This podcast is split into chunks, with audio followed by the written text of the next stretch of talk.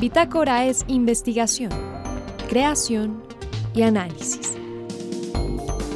Aquí comienza Bitácora por Javeriana Estéreo. Muy buenas noches y bienvenidos a este inicio de semana de Bitácora. En esta emisión presentamos, en algunas regiones apartadas del país donde la mortalidad infantil es alta, es importante hacer una reforma a la salud. Esta noche nos explican. Y la Cátedra UNESCO de Comunicación cumple 28 años en la Universidad Javeriana. En esta misión haremos un balance de los aportes y las publicaciones que han surgido a lo largo de este tiempo. Y por otra parte, se encuentra abierta actualmente la convocatoria para que ustedes puedan hacer parte del programa distrital de estímulos, una oportunidad para impulsar el arte, la cultura y la conservación del patrimonio en la ciudad. Y finalmente, ¿qué es la investigación translacional? Un investigador colombiano desde la Universidad de Oxford nos responde esta pregunta y nos comparte además sus proyectos con Colombia. María Fernanda Gutiérrez, José Vicente Arismendi, Laura del Soldaza, Juliana Sánchez y quien les habla Juan Sebastián Ortiz, estaremos con ustedes durante esta hora de Bitácora. Bienvenidos. La reforma a la salud es uno de los temas que estamos discutiendo eh, en este momento y definitivamente tiene cosas buenas y tiene cosas malas. Estoy esta noche con el doctor Juan Enrique Seba, él es, cirujano pediátrico del Hospital San Ignacio, pero él hizo eh, periodismo científico, hizo una eh, maestría en periodismo científico aquí en la Universidad Javeriana y en su trabajo de grado hizo un estudio sobre la mortalidad en unas regiones del país, particularmente en el Paupés. Eh, doctor eh, Juan Enrique, bienvenido de nuevo a Bitácora, ¿cómo está? Bien, muy bien, buenas noches. Eh, usted vio el problema en regiones, el problema de la mortalidad infantil en regiones, y ahí se hace evidente que el servicio de salud necesita unos cambios. explíqueme usted por qué. Vale, mira, yo llegué a este tema porque leí una publicación de la universidad, de la Escuela de Salud Pública de la Universidad Nacional, en la que muestran cómo el país, de nuestro país Colombia, es como si fueran dos países unidos, un país eh, en el que tiene unas tasas de mortalidad infantil, que era el tema que a mí me atraía, que han bajado mucho y que se concentran en regiones, por ejemplo, como Bogotá, o para mi sorpresa Casanare, tienen unas tasas de mortalidad infantil, que es el número de niños muertos por 100.000, muy bajitas. Mm. y, otros lugares que como La Guajira, como Chocó, como Bichada, que tienen unas tasas de mortalidad infantil cinco veces superiores a la de esos otros lugares. Entonces me llamó la atención tratar de conocer por qué, profundizar en el tema y entender eso mejor. Entonces me leí muchos artículos sobre ese tema, pero me di cuenta que no iba a poder comprender bien la situación si no viajaba a uno de esos departamentos a tratar de entender mejor lo que estaba pasando. Entonces, por diferentes razones, el departamento que escogí fue el Baupés y me fui para Mitú a tratar de conocer eso, esa situación un poco mejor. Lo que yo vi, claro, es que el acceso al sistema de salud de las poblaciones que viven en Mitú, por sus características geográficas, por los medios de transporte, por la etnia a la que pertenecen, por la lengua a la que hablan, hace que, sea, hace que es muy difícil que los niños accedan al sistema de salud. Sí. Entonces, evidentemente sí es necesario que se plantee una manera diferente de llevar la atención y el sistema de salud a esos lugares. En el desarrollo de mi tesis, yo soy un médico pues que se desenvuelve eh, solamente en la medicina clínica cotidiana, además soy cirujano. Así que todos esos conceptos de salud pública me eran ajenos, pero estudiando para desarrollar esa tesis, por ejemplo, eh, estudié el concepto que es muy enfático en la propuesta de la reforma, que es el de los determinantes sociales de la salud, que es lo que hablábamos del medio de transporte, de la etnia, de si se es rico o pobre, eh, de las del alimento. Y eh, me parece que es muy valioso que la, que la propuesta de reforma incluya incidir sobre esos determinantes sociales de la salud. Así que yo considero que es muy apropiado que se busque eh, una nueva, digamos, una nueva rediseño del sistema en el que esas comunidades que están tan alejadas en que esas comunidades que están tan pobres y que tienen unos indicadores en salud, especialmente en mortalidad materna y en mortalidad infantil, tan elevados, pues eh, para ellas se diseñe una mejor manera de ingresar al sistema de salud. Pero usted lo dijo ahí, para ellas se diseñe. Eh, no, no hay una preocupación de eh, si nosotros, si hay unas regiones en el país que tienen una buena cobertura. Y hay unas que, como usted lo está planteando, no tienen buena cobertura. Al plantear el, el, nuevo sistema de salud, ¿no puede ir en contra de los que tienen buena cobertura? No, no debería ser. No, debería no ser. debería ser. Es decir, no es necesario eh, de alguna manera no es necesario dañar lo que está bien para mejorar lo, que, está, mal. Lo que, es decir, la reforma se debe enfocar hacia mejorar lo que está mal, pero no es necesario dañar lo que está funcionando de alguna manera, ¿sí? Entonces, em, esa pues es, fue lo que yo pude aprender allá. En ese lugar en donde estuve, en Mitú, el único hospital es el hospital, el, hospital público, es el hospital, digamos, departamental. Entonces, en un territorio supremamente amplio y con muchas restricciones de transporte, el hospital se ve con mucha dificultad para funcionar dentro de las actuales reglas del sistema, es decir, conceptos que para un hospital de Bogotá, como venta de servicios, facturación, eh, ser productivo, y tener cada vez más servicios, son esa lógica no la puede vivir el hospital de allá, porque le es muy difícil competir en ese sistema. Entonces es, yo creo que es apropiado que se diseñe un sistema en el cual hospitales como ese eh, tengan una manera diferente de conseguir sus recursos a como lo tiene un hospital privado en, Bogotá, porque son realidades diferentes.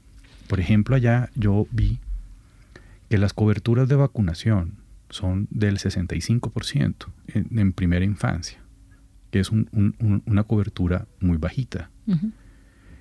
El esfuerzo de llevar a una comunidad en la que viven más o menos 100 personas, que solamente se puede llegar en, en una mezcla entre transporte entre avión, río y a pie, para llegar a una comunidad en la que viven 100 personas, de las cuales, digamos, 20 o 30 son niños, y calcula tú que unos 10 son niños en el primer año de vida, que tienen que ir siete veces a un puesto de salud a que le pongan las vacunas, es, muy difícil. ¿Y cómo llegan esas vacunas hasta allá? Entonces sí, sí se necesita que para esos lugares haya un enfoque diferencial, una, manera diferente de llevarle el servicio que a una persona que vive en un barrio de Bogotá, que puede ir más fácilmente siete veces a que le pongan sus vacunas. Pero usted dijo, usted habló de Casanare. Usted eh, cuando eh, dijo que Casanare el servicio era bueno. Y yo sí creo que entre Casanare y el Bichada la diferencia no es mucha. La diferencia no es mucha y ahí sí no, no comprende uno. Mm. ¿Por qué? Además, no tienen las diferencias de transporte que tienen en el Baupés, que solamente se puede por avioneta, sino que en el Casanare tiene una muy buena red de carreteras, que yo creo que ha ayudado a eso. Y creería yo que el Bichada también debería tener una red de carreteras o de manera de transportarse por tierra y río relativamente fluida y que no, no debería haber estas diferencias tan marcadas entre Bichada y Casanare, que además son vecinos y que sí, sí podría ser pero diferente. Entonces el problema no necesariamente es de salud. Fíjese que aquí el problema casi que se vuelve de infraestructura. Eh, eh, yo se lo digo porque la preocupación con respecto a la reforma de salud es grande actualmente en el país. El país está muy preocupado por la reforma eh, porque mucha gente considera que los servicios de salud en Colombia es bueno. Mucha gente dice, pero por Dios, ¿cómo no lo van a cambiar si es uno de los mejores del país? Claro, si uno está en Bogotá seguramente lo vive, pero si uno se va para afuera, el problema no necesariamente es de salud, puede ser de infraestructura. Sí, sin embargo, eso es lo que nos tratan de explicar con ese concepto que te decía de determinantes sociales de la salud. Cómo la salud no está determinada más mm, tanto por mm, la atención sanitaria o la atención, la infraestructura de hospitales, sino que otras circunstancias de cómo vivimos, como el clima, como la violencia, como la educación, eh, determinan nuestra salud. Pero todo eso, lo que está tratando de hacer la reforma es comprender eso y la relación de eso con el sistema de salud. Y eh, en, el, en su planteamiento incluye, por ejemplo, que esté el Ministerio de Medio Ambiente, que haya otros más allá del Ministerio de Salud, tratando de intervenir eh, más ampliamente en el sistema de salud. el, eh, problema que yo le veo es cómo lograr eso y mejorar eso, que es necesario mejorarlo, que es, que es, que es, que es sano mejorarlo y que me parece a mí una preocupación que a mí, digámoslo, me representa. yo me siento identificado con esos elementos de la reforma, preservando lo que, lo que tú decías, los que nosotros sentimos que está bien. Es decir, si tú y yo estamos acá en Bogotá y nos sentimos enfermos, sabemos que podemos acudir a un servicio de urgencias de cualquier hospital acá en Bogotá y nos van a atender y nos van a atender muy bien. Entonces, ¿cómo lograr que lo que esté funcionando bien siga funcionando bien o mejor y lo que está funcionando bien, eh, perdón, mal, pues empiece, se mejore. Es que todos queremos que todo esté mejor. Y ahí es donde viene ese punto que realmente no sé si la reforma lo vaya a lograr.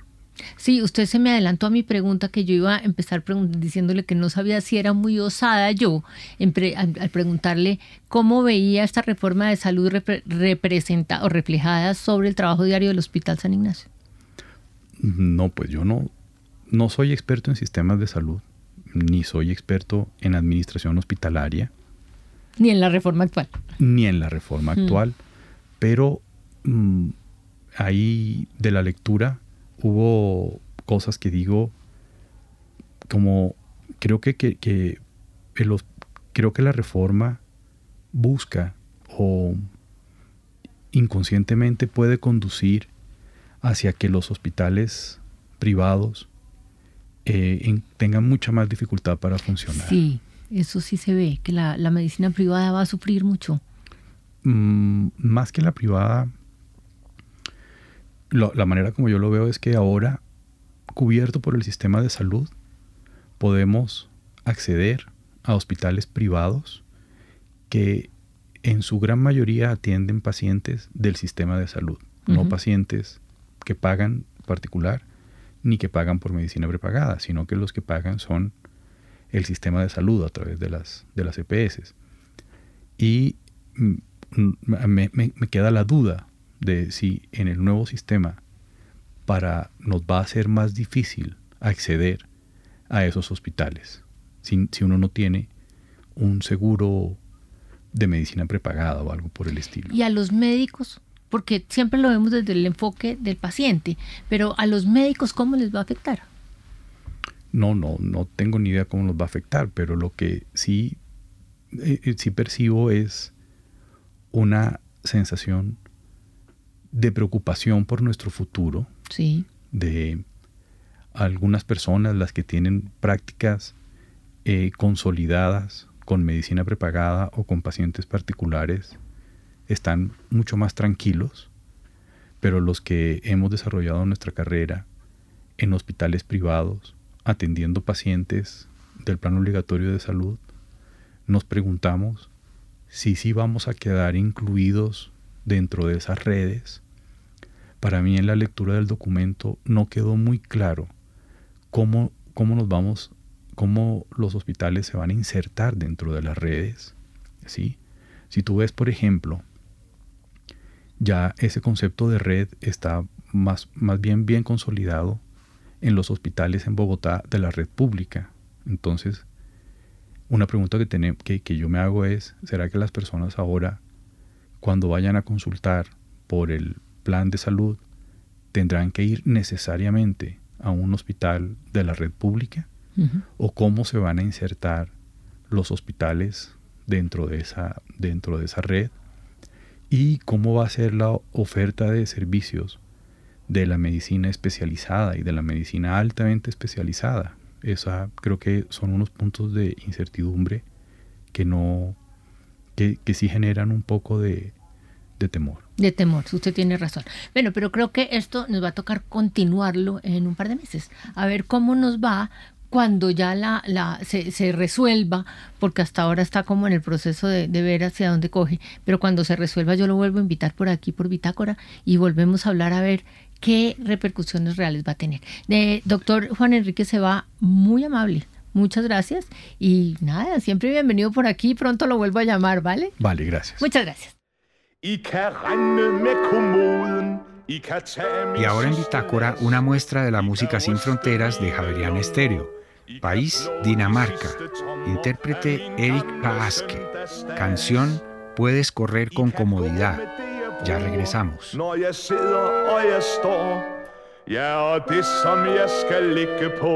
Men ved I hvad I ikke kan tage med jer, når I går? De sange jeg har sunget, de smil jeg gav og fik. De sole jeg så stige over hav og skov og dige til et lærkekors musik. De blomster jeg har plukket, og den jeg bare så. De glas som jeg har drukket,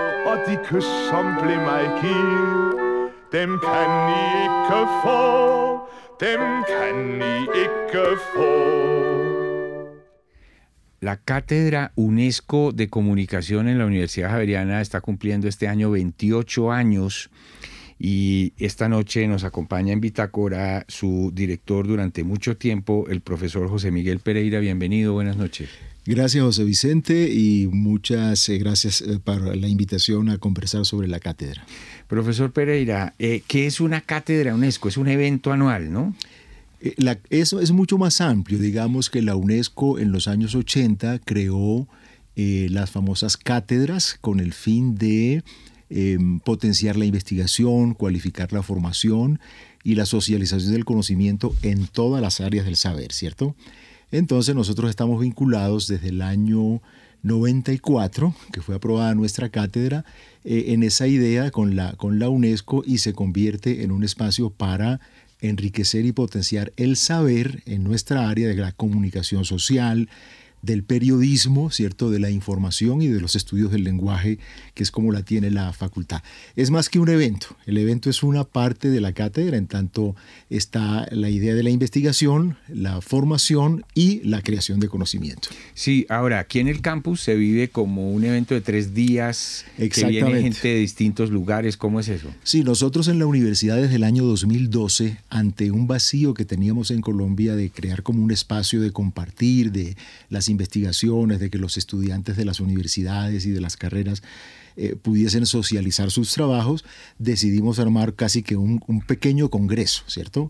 Inicialmente eh, empezamos con 100 personas, en este momento llegamos un momento a tener 500 personas y en este momento, en los últimos años de la pandemia para acá, estamos hablando de una participación de unos 250 eh, miembros, estudiantes, profesores, investigadores de todo el país. Que vienen y leen sus ponencias y socializan y se, se conocen y todo. De ahí salen muchas ideas. Uy, uy, un montón de cosas, porque eh, ¿cómo la tenemos estructurada? Hay un tema central, por ejemplo, eh, comunicación y pandemia.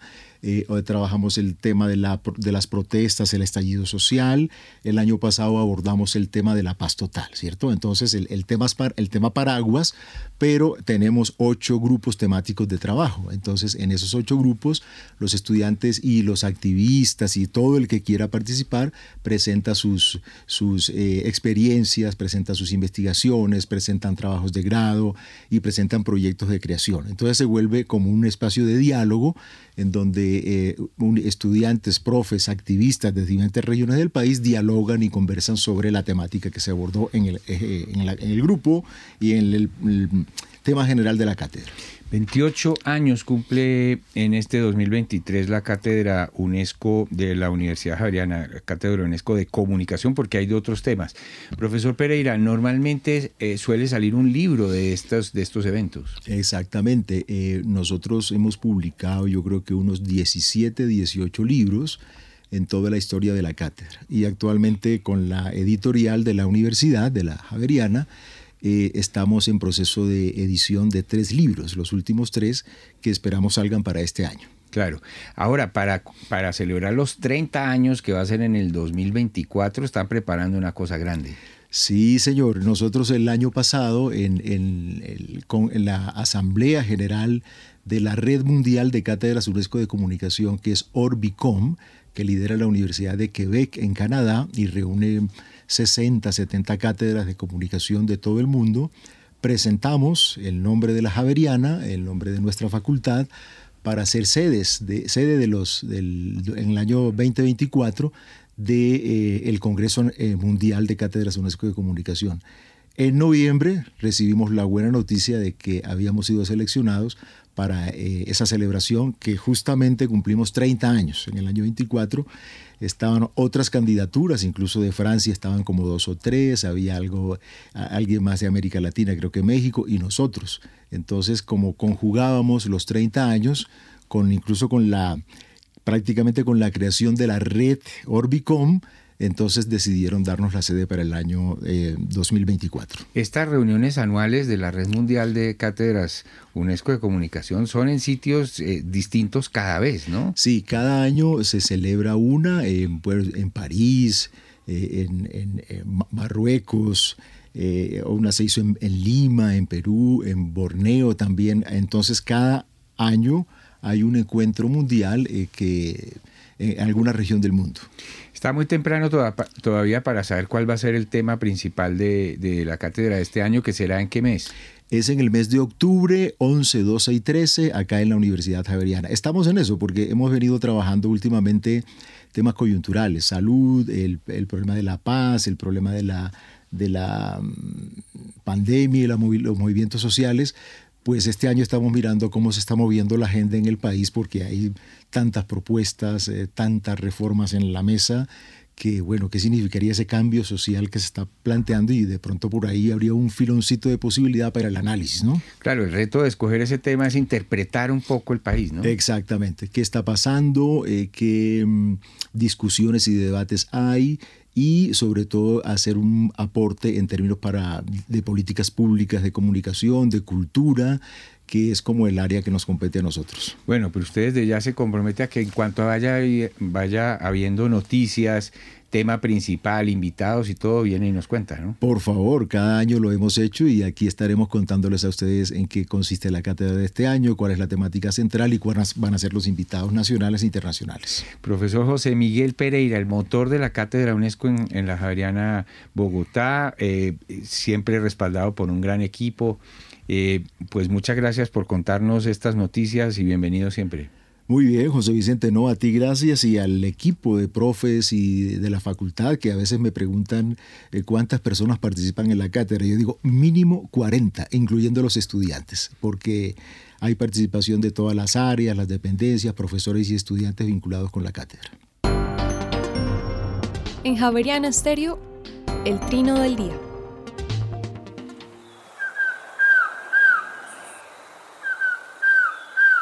Estamos escuchando a un pájaro que en Colombia se llama drogón collarejo, pero en Centroamérica tiene otros nombres.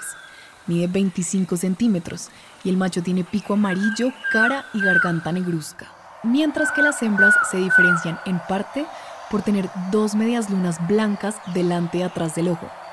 Son difíciles de descubrir porque cuando se les incomoda, permanecen en el follaje inmóviles y apenas mueven la cabeza de vez en cuando. Esta grabación del Trogón Collarejo fue captada en el Valle del Cauca y forma parte del Banco de Sonidos de Aves recopilado por el Instituto von Humboldt y la Universidad de Cornell.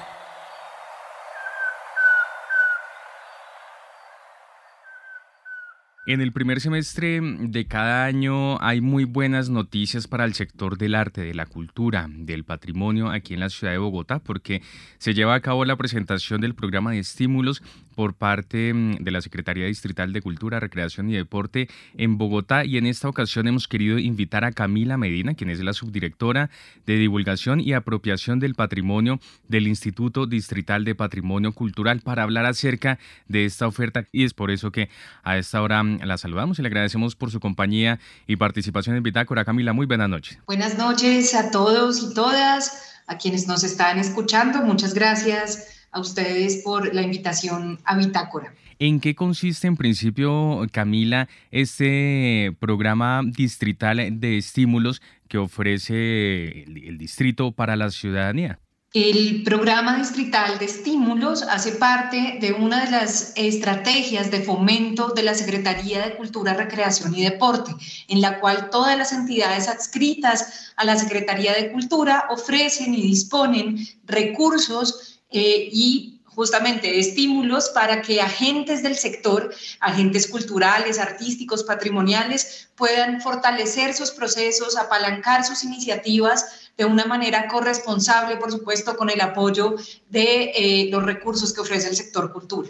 Son en esta ocasión, eh, Camila, por parte del Instituto Distrital de Patrimonio Cultural, eh, hay una oferta de 28 estímulos que tienen como objetivo la promover la apropiación, la creación, la activación, mejor, la protección y salvaguardia del patrimonio cultural de la capital. No podemos hablar de los 28 estímulos, pero ¿qué podemos destacar en relación con esta oferta que hay desde el IDPC? El IDPC para esta vigencia, para el 2023, está em, invitando a los ciudadanos y ciudadanas, a los portadores eh, del patrimonio cultural, a la gente activa en los distintos territorios y localidades para que presente sus propuestas en 10 convocatorias que tenemos en este momento abiertas. Estarán abiertas hasta finales del mes de marzo para que ustedes puedan postular sus iniciativas y sus propuestas. Em, nos caracteriza en el portafolio de esta vigencia, continuar con el fortalecimiento de iniciativas que reconocen los patrimonios locales de los distintos territorios. Allí en particular tenemos una beca que se llama Patrimonio, eh, Beca para el reconocimiento de los patrimonios eh, locales y allí la idea es que podamos trabajar justamente en reconocer esas prácticas, esos vínculos sociales particulares de cada uno de los territorios que constituyen justamente un hecho patrimonial en distintas localidades de la ciudad. Tenemos tres becas relacionadas, si se quiere, con eh, la activación de proyectos y propuestas museográficas. en alianza con el Museo de Bogotá, tenemos la beca de proyectos museográficos para vivir juntos, dirigida a las localidades de Suba y de Tumpuelito en esta vigencia, así como la beca del Museo de la Ciudad Autoconstruida y la beca de activación del Parque Arqueológico de Usme. También tenemos, por supuesto, una, unas becas en clave de apoyo y de reconocimiento diferencial dirigidas a sectores sociales. Allí estamos eh, motivando a las mujeres, a los sectores LGBT, a los jóvenes, a las personas mayores, a las personas en condición de discapacidad para que puedan postular sus iniciativas eh, encaminadas, digamos, a la relación entre memoria y patrimonio, a que sea el patrimonio una plataforma de reconocimiento de sus derechos también. Tenemos una beca muy bella que para nosotros es, es muy importante, es la beca de memoria y patrimonio de espacios desaparecidos. Em, es una invitación entonces a activar, a reconocer esos patrimonios locales, a hacernos preguntas de ciudad a través del patrimonio y también a que el patrimonio sea pues justamente una plataforma de reconocimiento de derechos. De acuerdo. Eh, Sí, Camila, y, es que, perdón, ah, también hay un, hay un elemento porque es una invitación abierta a la ciudadanía, pero por otra parte también hay una convocatoria que se ofrece eh, para aquellas personas que tengan bastante conocimiento y que sean expertas en estos temas para que hagan parte del banco de expertos del programa distrital de estímulos, para que hagan parte de este equipo de jurados. Así es. Todas las convocatorias del programa distrital de estímulos de la Secretaría de Cultura, incluidas las del IDPC, pues justamente son eh, evaluadas las propuestas que allí se inscriben por personas expertas que se inscriban en un proceso público y autónomo también, que es el banco de jurados y de expertos. Es allí donde estamos convocando pues a quienes les interese ya no presentar propuestas, sino tengan las herramientas y consideren que tengan las herramientas, que tienen las herramientas para evaluar las propuestas que se inscriben a que hagan parte del banco de jurados, por supuesto del IDPC, pero de todo el sector cultura.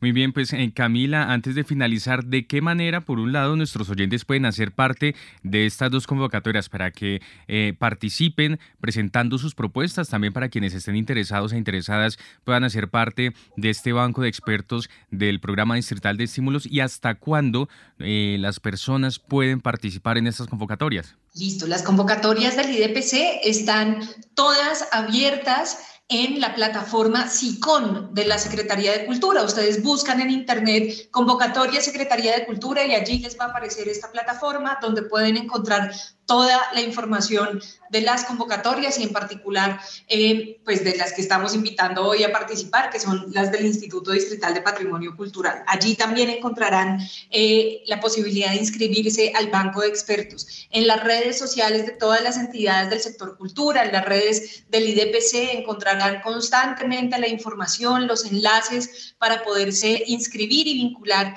a estas propuestas y desde el equipo de fomento del Instituto Distrital de Patrimonio Cultural Estamos muy, muy atentos a resolver cualquier inquietud, acompañarles eh, en resolver sus preguntas para que sea, por supuesto, mucho más fácil y pedagógico la inscripción de sus iniciativas en este portafolio. Tienen plazo, las convocatorias del Instituto Distrital de Patrimonio Cultural estarán abiertas hasta el 30 de marzo para que puedan postularse em, en, en las distintas becas y premios que tenemos y estamos ofreciendo. Pues muy interesante, Camila Medina, subdirectora de divulgación y apropiación del patrimonio del Instituto Distrital de Patrimonio Cultural. Muchas gracias por haber estado con nosotros estos minutos en Bitácora. Siempre bienvenida a Estéreo y ante todo gracias por ese esfuerzo por fomentar el arte, la cultura, el patrimonio en nuestra ciudad. Una feliz noche.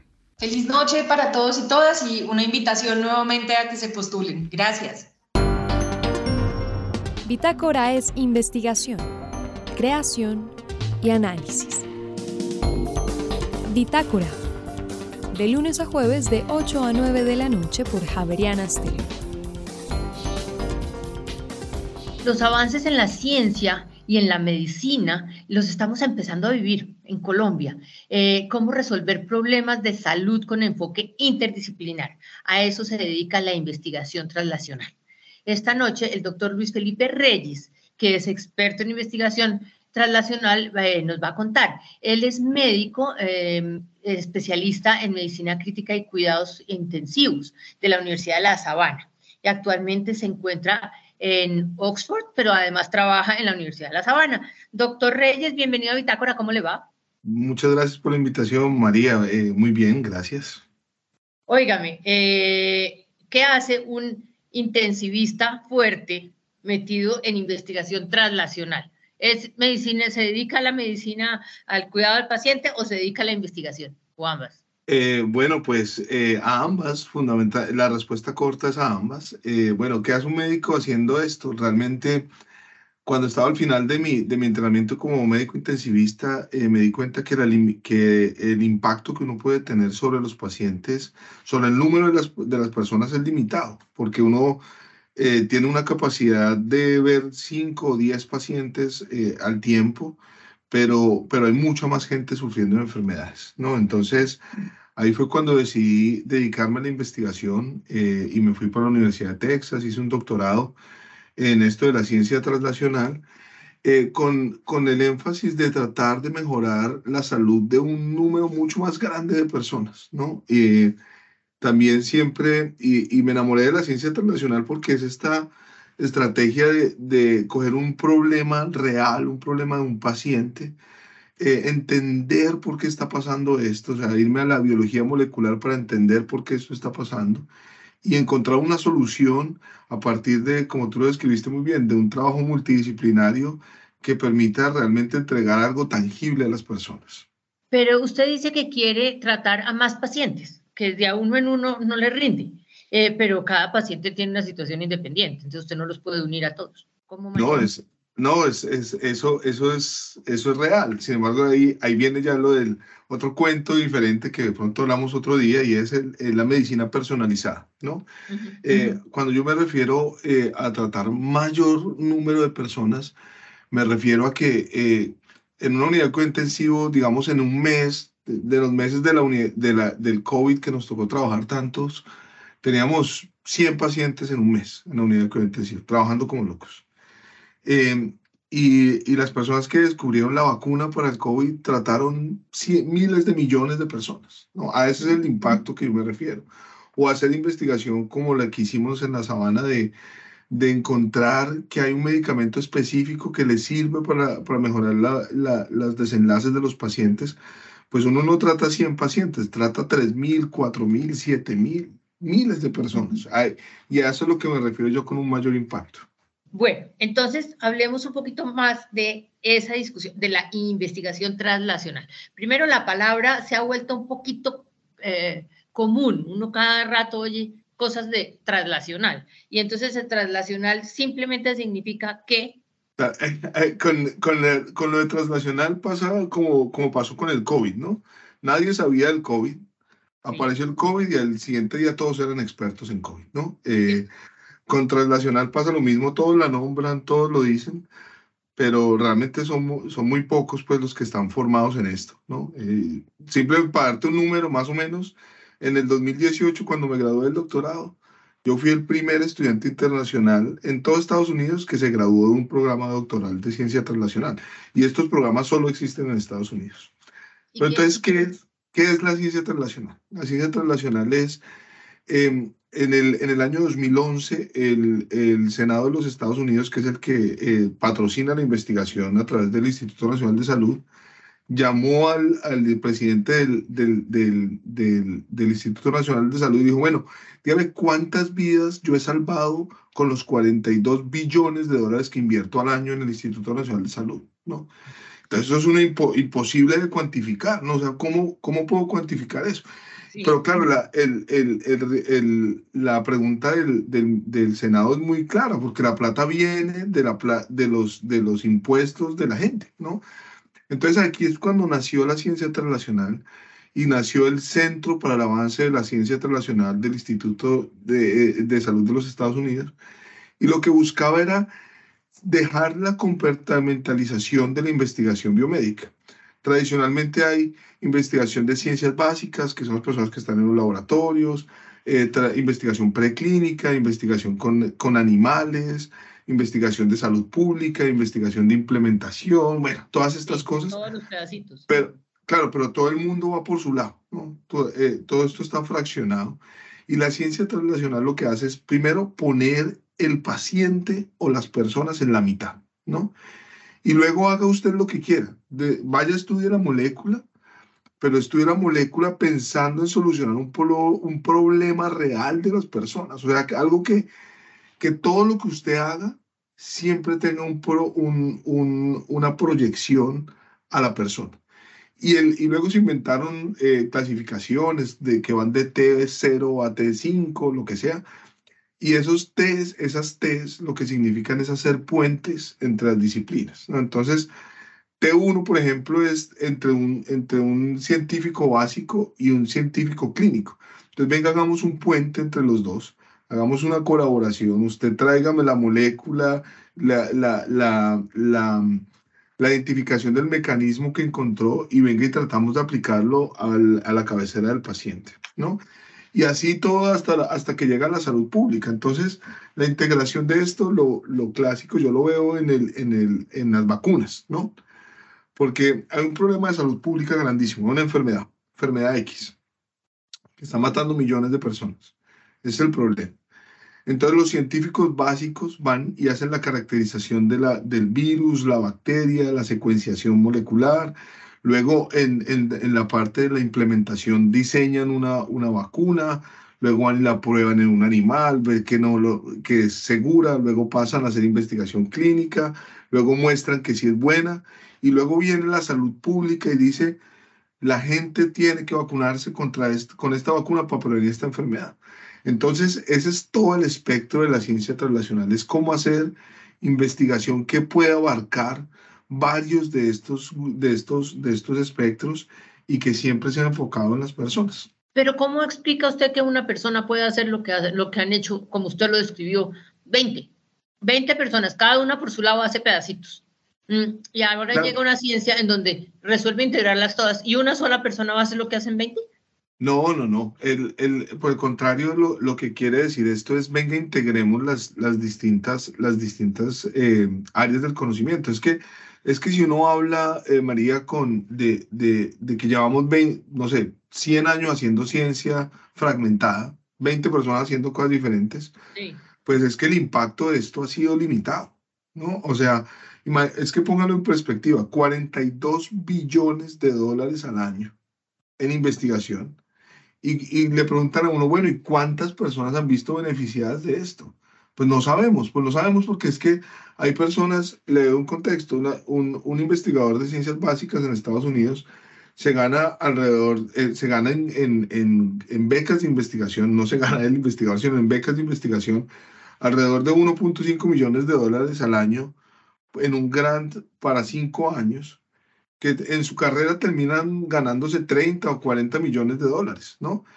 y, hay personas que se dedican a describir vías moleculares, o hay personas que se dedican a, a, describir cómo una proteína se dobla y no sé qué, al final, con ninguna utilidad en, en la salud de las personas.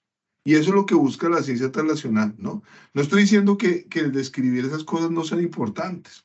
Son muy importantes pero cuando están enfocadas a resolver un problema de salud real, ¿no? O sea, no, no nos podemos poder asentar cuánto pesa, a, a, medir cuánto pesa un, un, eritrocito o una célula en la luna, ¿no? Eso no, no nos afecta. Intentamos saber los problemas que están pasando ahora acá. Y la ciencia internacional no quiere decir que una persona vaya a hacer todo, no. Lo que quiere decir es que una persona que tiene la capacidad de entender el lenguaje de las ciencias básicas, de entender el lenguaje de las ciencias clínicas y entender la importancia de la salud pública y ser una persona integradora, ¿no? Al final es lo que hace, ¿no? Yo, yo, yo por ejemplo, no, no, soy el experto más grande del mundo en biología molecular, ¿no? Pero entiendo el lenguaje y puedo ponerlo en el contexto clínico. A eso es lo que se refiere eso. Yo quiero que usted me dé un ejemplo. Usted actualmente está en Oxford pero usted tiene un laboratorio en la Universidad de La Sabana. Y eh, primero, ¿por qué? Porque está allá y tiene un laboratorio acá. Y deme un ejemplo de la, de la vida diaria de lo que sería una investigación translacional que esté pensando hacer o que está haciendo ahorita. No, pues algo que estamos haciendo muy interesante, por ejemplo, es, eh, hay, hay pacientes que llegan a la unidad de cuidado intensivo y necesitan, necesitamos dormirlos y conectarlos a un ventilador. Eh, pero sus pulmones están sanos, ¿no?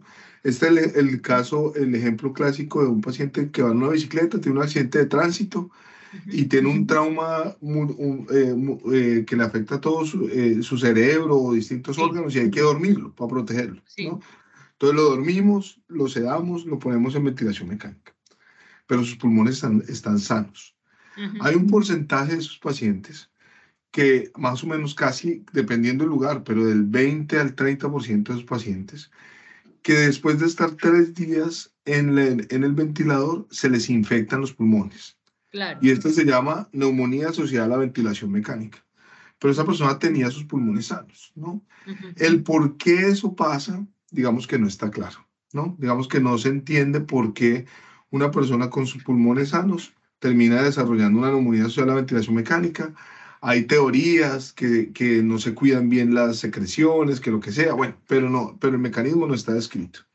Entonces, ¿qué es lo que estamos haciendo nosotros? Nosotros, todos los pacientes que llegan de accidentes de tránsito con sus pacientes, con sus, con sus órganos sanos y esas cosas, les empezamos a recolectar muestras, los seguimos durante el tiempo y ahora lo que estamos haciendo es estudiando el microbioma pulmonar y el microbioma pulmonar son esas composiciones, que, esa composición microbiana que existe, que viven en el pulmón, estamos viendo cómo la ventilación mecánica, o sea, el tener una máquina que le empuja aire todo el tiempo a los pulmones, afecta la, la biodiversidad de este microbioma pulmonar. Estamos estudiando también cómo esa, esa presión positiva en los pulmones afecta las células inmunes que viven en el pulmón y luego esa interacción entre el cambio del microbioma pulmonar y la alteración de, de, de, la funcionalidad de las células inmunológicas, pues se traducen en el desarrollo de eh, neumonías eh, o susceptibilidad que una persona se le infecte en los pulmones. ¿Y por qué eso es importante? Porque si entendemos cómo le pasa esto a las personas, lo vamos a poder prevenir. Porque si entendemos ¿cuál cuál es el mecanismo detrás de esto? Vamos a poder identificar formas de detectar tempranamente estas infecciones del pulmón y proponer esquemas de tratamiento y proponer cosas que al final mejoren la probabilidad, disminuyan la probabilidad de que un paciente le dé esta infección y por ende tenga mejores desenlaces clínicos, ¿no? Solamente le hubiera podido hacer la medicina, la, investigación translacional. A mí me parece un proyecto de investigación muy importante, súper chévere, pero no le encuentro la parte translacional. El, el, es, es translacional porque claramente es un problema de salud, ¿no? O sea, es algo que le está pasando a un paciente. ¿No? Sí. Pero para poder hacer esto usted tiene que ir a la biología molecular, ¿no? Sí. O sea, tiene que entender nuestra capacidad, esto iría en lo que llamaríamos el T1, ¿no? Y es un problema que afecta a un paciente, a una persona que está enferma, y cómo vamos a la biología molecular para entender el mecanismo y eso lo vamos a transmitir, lo vamos a, a, traducir en una intervención eh, médica que, me, que evite el desarrollo. Entonces es bidireccional, ¿no?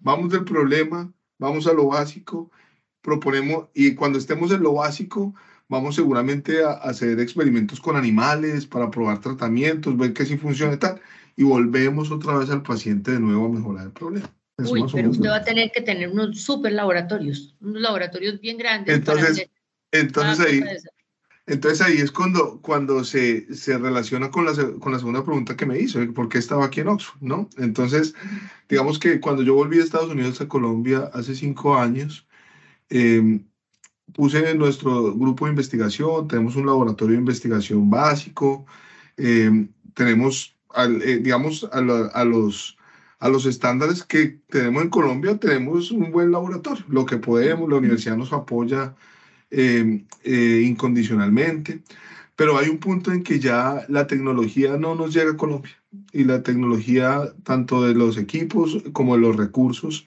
es difícil nosotros poder hacer muchas de estas cosas que queremos hacer. Entonces, por eso hemos establecido bastantes alianzas internacionales, digamos, con líderes de opinión, con, con, con gente que tiene laboratorios muy avanzados.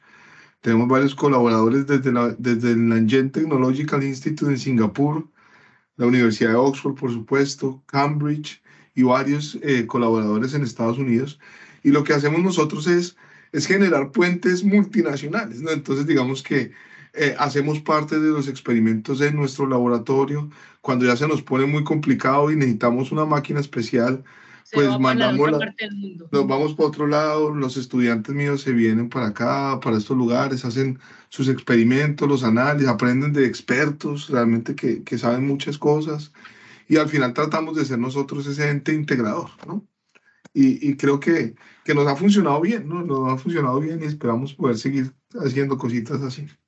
Doctor Luis Felipe Reyes, me, me encanta conocerlo. Me encanta que me haya contado esta historia y me encanta tener la oportunidad de mostrar a través de nuestro programa que eh, hay gente colombiana, investigadores colombianos que están haciendo ciencia e, investigación de punta en el mundo. Eso me parece muy chévere, me alegra eh, de verdad haberlo conocido y yo creo que lo voy a seguir molestando. Usted me disculpará que yo lo llame una vez al mes o algo así, no tanto, eh, para ver en qué va cómo va avanzando y eh, qué resultados eh, bien chéveres tenemos para acá, para nuestro país y para el resto del mundo, porque ya creo que las cosas no son de países, ya las fronteras están rotas, ya estamos todos por todas partes, nuestras patologías ya son casi las mismas en todas partes, excepto las enfermedades tropicales, pero el resto la cosa funciona. Mm, le agradezco mucho este rato que me dio y siempre bienvenido por acá, por Javerian Estéreo. Muchísimas gracias, muchísimas gracias por la invitación y esperamos poder seguir trabajando para dejar el el nombre de nuestro país en alto y sobre todo seguir colaborando con, con las personas para tratar de solucionar los problemas que aquejan a nuestro país. Muchas gracias. Y antes de finalizar esta emisión de Bitácora, tres recomendaciones culturales para que ustedes se programen con nosotros durante la jornada de mañana. Iniciamos nuestra agenda con la invitación a celebrar los 60 años del mambo el Museo de Arte Moderno de Bogotá, que invita a los ciudadanos a participar en el proyecto Seis afiches 60 años del mambo. Esta iniciativa es un homenaje al trabajo que entre 1963 y hasta 1967 David Consuegra realizó mientras estuvo vinculado como diseñador gráfico en el Mambo. El participante deberá proponer el contenido del afiche que incluye su interpretación del logo y posteriormente enviarlo por medio de un formulario disponible en mambogotá.com. Recordamos mambogotá.com. Hay que recordar que esta convocatoria estará vigente hasta el próximo 3 de marzo.